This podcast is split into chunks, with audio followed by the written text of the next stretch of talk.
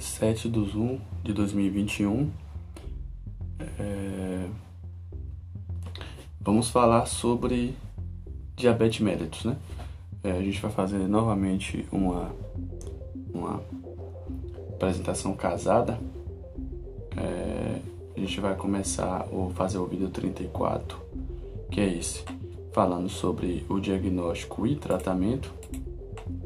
E o vídeo 35 vai falar sobre as complicações agudas e crônicas, né? É, falando sobre diagnóstico e tratamento. Primeiro a gente diferenciar o que é diabetes tipo 1 e tipo 2, né? O tipo 1 é aquele que não produz insulina e aquele o tipo 2 é geralmente aquele que tem uma insulina insuficiente, tanto em qualidade quanto em quantidade, que é uma, um processo decorrente da resistência à insulina.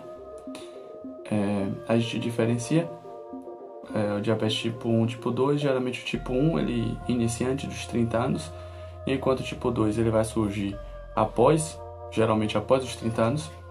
O tipo 1 é resistência, uma deficiência absoluta de insulina. Na maioria dos casos, por ação autoimune que destrói é, a produção pancreática.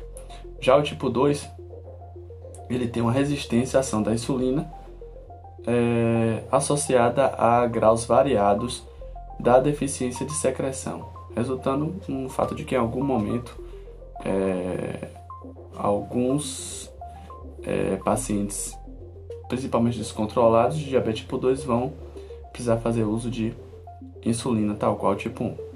No tipo 1, os indivíduos são geralmente magros. Já o tipo 2 tem indivíduos que têm um sobrepeso, um sobrepeso ou obesos e tem associação ainda com sedentarismo ou hipertensão. Tipo 1 tem um início subagudo com sintomas de hiperglicemia acentuada, né, com destaque para aqueles 4 P's da, do diabetes tipo 1, é, poliúria, polidipsia, polifagia e perda de peso. Já o tipo 2 ele é insidioso e muitas vezes assintomático, encontrado basicamente via exames de rastreio. Tipo 1 tem uma tendência à cetoacidose, enquanto o tipo 2 tem uma a descompensação típica é o estado hiperosmolar. Para finalizar, é, enquanto o tipo 1 tem herança associada ao HLA, o tipo 2 geralmente tem uma herança poligênica. A gente vai tratar basicamente aqui do diabetes mellitus tipo 2, para mais incidente e que vai ganhar nossa, uma atenção maior dessa, nessas duas aulas. Fisiopatologia é, é para a glicose consumida na dieta entrar na célula, ela precisa da insulina e as células beta-pancreáticas são responsáveis pela secreção de insulina. No diabetes, a diminuição da secreção é, de insulina, diminuição do efeito da incretina, aumento da lipólise e da reabsorção da glicose renal, que é um efeito é, compensatório, é, redução da reabsorção de glicose muscular, disfunção de neurotransmissões, aumento da produção hepática de glicose, né, são os hormônios contrarreguladores, e aumento na secreção de glucagon.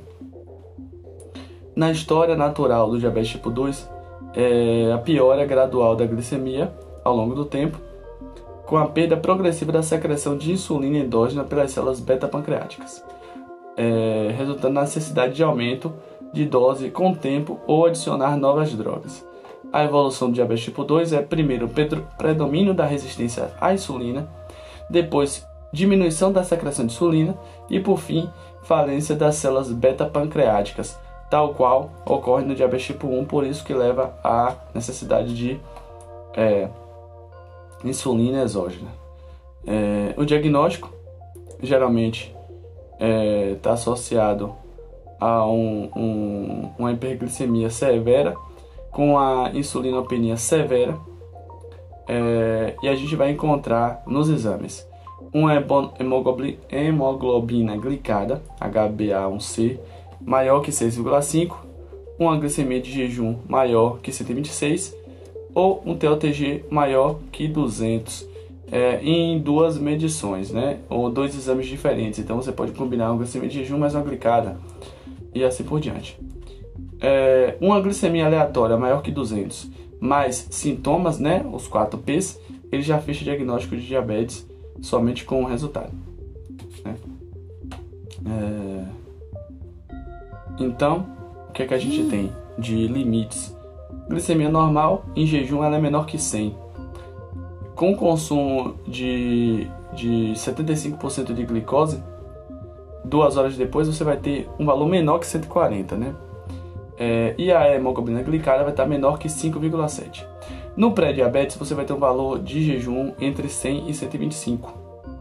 A glicada, a, a glicemia após 75 é, gramas de glicose vai estar entre 140 e 199 e a glicada vai estar entre 5,7 e 6,4. Então, esse resultado já configura pré-diabetes. E o diabetes, o diagnóstico de diabetes são duas medições é, com valor de jejum maior que 126 ou valores de TOTG é, maiores que 200 após duas horas ou glicada maior que 6,5. Você pode unir, unir, dois exames do mesmo ou um de um tipo e um de outro. É, quando a suspeita é muito grande, a gente pode solicitar uma glicemia de jejum mais uma, uma glicada, que já fez o diagnóstico com o resultado.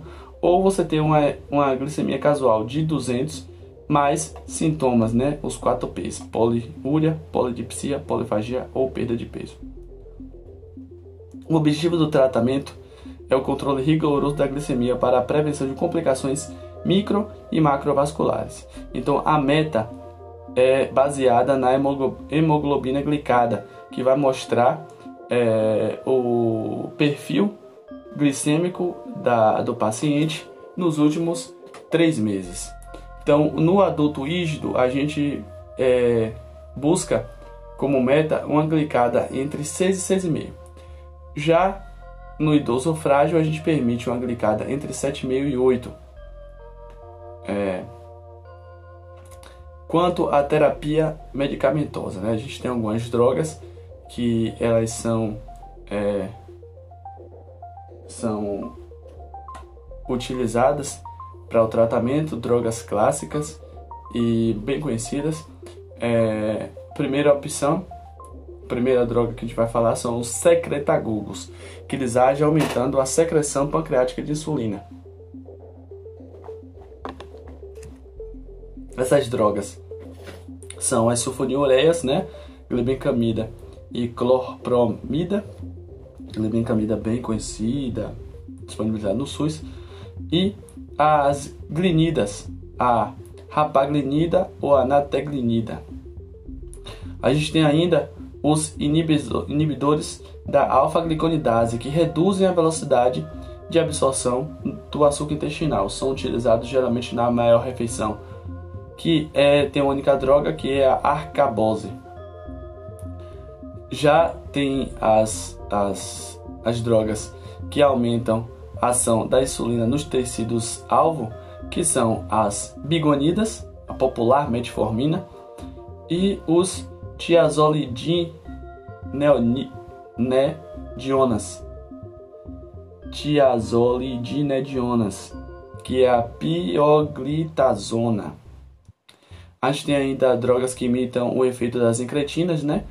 Para aumentar a insulina e diminuir o glucagon, que são os antagonistas da GLP-1 e os inibidores da DPP-4. Temos ainda as drogas que inibem a, recep a receptação da glicose nos rins, os inibidores da SGLT2, que são as que são as glifosinas, e as drogas que estimulam a captação de glicose pelos tecidos e bloqueiam a secreção de glicose pelos, pelos pelo fígado, que são as, os análogos à insulina humana. Me falando um pouco mais sobre as as características da metformina, né? É a primeira opção do antidiabéticos, é uma droga segura, não causa hipoglicemia. A gente evita o uso é, no pré ou no pós-operatório e a pessoas submetidas a exames de imagem de contraste, ela não tem associação com o ganho de peso, né? inclusive pode até perder de 2 a 3 quilos nos primeiros seis meses, reduz ainda os níveis de triglicérides em 10 a 15%, diminui o risco de infarto e morte em obesos, evita a progressão da intolerância à glicose, reduz a esteatose hepática não alcoólica e reduz o risco de neoplasias. É, a posologia de uso são comprimidos de 500, 850 e 1000 miligramas e devem ser tomados juntos nas refeições de 1 a 3 vezes ao dia. O comprimido clássico disponibilizado pelo SUS é de 850 miligramas. É, a gente inicia com um comprimido no almoço e em uma a duas semanas a gente introduz mais um comprimido na janta. Se necessário, a gente introduz ainda um comprimido pela manhã, chegando na dose máxima, que vai de 200 a 2.000 a 2.550, ou seja, três comprimidos de 850 miligramas dia em três tomates. É, as características da insulina sintética, então, elas estimulam a captação de glicose pelos tecidos e bloqueiam a secreção de glicose pelo fígado. É, a gente tem as, é, as, a insulina humana, né, NPH regular, os análogos, é, glargina, detemir, degludeca, lispro, asparte, glulisina. É, e a gente vai diminuir, diminuir basicamente as classes da insulina em uma insulina basal e a insulina de bolos. Né? A insulina basal vai fazer o controle da glicemia nos períodos de pré pré-plandiais e intervalos de refeições.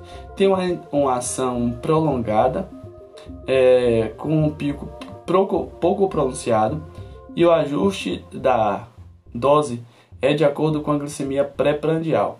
Os tipos, né, a gente tem a NPH, que é uma intermediária e a mais utilizada, e a prolongada, que é a glargina, detemir e degludeca. E temos a insulina de bolos, que é para controle da glicemia nos períodos pós-prandiais, é, duas a três horas após as refeições. Ela tem uma ação curta e o pico de ação é muito pronunciado. É, é o ajuste da dose de acordo com a glicemia pós-prandial. É, os tipos têm a rápida, que é a regular, e as ultra rápidas, que é a Lispro, Asparte, Glisina e a inalável, né? O tempo de ação, falando sobre as principais insulinas, né? O tempo de ação da NPH o início é de 1 a 2 horas, com pico entre 4 e 12 horas, e duração de 14 a 18 horas. Enquanto a regular tem o início em 30 minutos, o pico de 2 a 3 horas e a duração de 5 a 8 horas. É importante considerar que, após o uso da regular, que a gente vai fazer 30 minutos antes da refeição principal, a gente precisa garantir uma refeição em, em 30 minutos, né? Para evitar é, situações de hipoglicemia, justamente por esse início da ação com 30 minutos. É, o melhor momento para aplicar insulina regular é nesse intervalo né, de 30 até estourando 45 minutos antes das refeições e se você for utilizar as ultra rápidas 15 minutos antes. A NPH pode ser associada ainda à insulina rápida ultra rápida para aplicação de 2 a 3 vezes por dia. As insulinas prolongadas não podem ser associadas com outras insulinas, tem que ser é, uma vez por dia e a gente tem uma prescrição para as pessoas recém-diagnosticadas, né? Que é uma dose inicial de 0,3 a 0,6 unidades quilo dia, que pode chegar até 0,5 a de 1,5 a 2 unidades quilo dia. É... A gente vai fazer uma insulina, pode fazer insulina bedtime, que é que é uma NPH de 0,1 a 0,2 unidades quilo dia, que vai fazer um aumento gradual até atingir de 80 a 130 miligramas por decilitro. É, a gente deve sempre suspender os secretagugos, né, sulfonilureias ou as metilglinidas, mas manter os sensibilizadores de insulina, né, a metformina, a glitalizona ou os incretínicos. O critério de escolha do, do, dos medicamentos é o estado geral do paciente, comorbidades presentes, complicações do diabetes, valor de glicemia de jejum e pós-prandial da glicemia glicada, hemoglobina glicada, peso e idade do paciente, interação com outros medicamentos, reações adversas e contraindicações. As medidas farmacológicas, né? Pensar que o paciente com diagnóstico recente ele vai começar com metformina, que age na resistência à insulina. É, é a primeira opção de tratamento. É, se a paciente tiver intolerância à metformina, pode optar pelas gliptinas ou os análises da GLP-1 a glicemia menor que 200, mais sintomas leves, é, pode manter a metformina, pode considerar ainda a arcabose ou a pioglitazona. É, uma glicemia maior, a gente vai associar, é, se for entre 200 e 300, a gente vai associar a metformina a outro hipoglicemiante, né?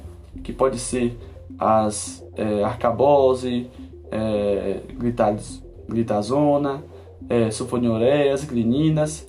E se a glicemia for maior que 300 miligramas, mais sintomas, a gente vai considerar insulina.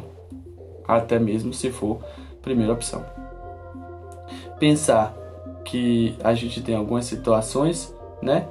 Que é a associação das drogas com quadros clínicos como obesidade, é, hipertrigliceridemia, que se beneficia de, de algumas drogas na monoterapia, como secretagogos. Se tiver um glicemia normal, mas a glicada é alterada, alterada, a gente pode associar metformina a, a outras drogas, como arcabose. É, e a primeira escolha na dro de drogas tem é, diabetes mellitus, mas é, hipertensão, é as drogas que agem no sistema renina-angiotensina-aldosterona, que são os IECA ou Bragens da preferência pelo IECA, por estudos recentes. É, e a gente pode adicionar um bloqueador do canal de cálcio ou um tiazídeo. A gente vai reavaliar o paciente a cada 2 a 3 meses via hemoglobina glicada. Se tiver aumentada, a gente vai entrar com outras doses de insulina. Né? Primeira opção é insulina regular, 4 unidades no almoço e a opção 2 é aumentar 10 unidades antes do café da manhã. É... Basicamente é isso aí. É...